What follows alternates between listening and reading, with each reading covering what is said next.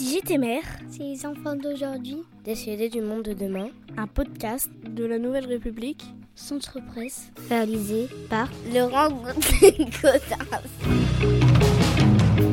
Je suis avec Souriba, Raphaël, Jeannette et Elvina à l'école Tony Linné de Poitiers. Ils sont en CM2 et CM1, tous âgés de 9 et 10 ans. On commence par Souriba. Toi, tu voudrais faire quoi si tu étais maire agrandir plus les bâtiments, les, Quel bâtiment bah, nos bâtiments de Poitiers, Eh Oui, mais c'est quoi les, les bâtiments L'école le- Ton logement C'est quoi et c'est de l'école. Pourquoi elle est trop petite l'école Mm, Il faut avoir des ascenseurs pour ceux qui, ceux qui sont handi- handicapés et ceux qui ont des béquilles. Il y en a beaucoup qui, euh, qui sont handicapés et qui ont des béquilles à l'école Après, il y en a un qui, qui a des béquilles. Et Il fait comment lui alors Et il monte les escaliers, il est fatigué après. Ah oui, donc c'est c'est compliqué. Donc toi, tu voudrais des aménagements pour lui Oui.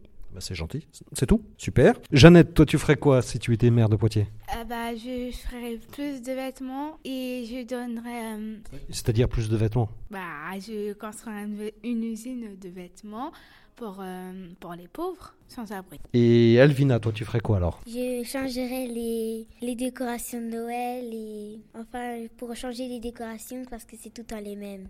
Elles te plaisent pas Hum, si, ils me plaisent, mais c'est tout le temps les mêmes, il faut changer un peu. Bon d'accord. Donc ça c'est plutôt un message que tu veux donner au maire euh, maintenant là Oui. Très bien. Et donc alors Raphaël, qu'est-ce que tu voudrais faire quand, euh, quand- si tu étais maire J'agrandirai les champs et il faut qu'on fabrique plus de voitures électriques pour que le gaz n'intoxique pas les fleurs. C'est tout. D'accord, très bien. Eh bien écoutez, merci à tous. Au revoir. Au revoir. Au revoir. Au revoir. Au revoir.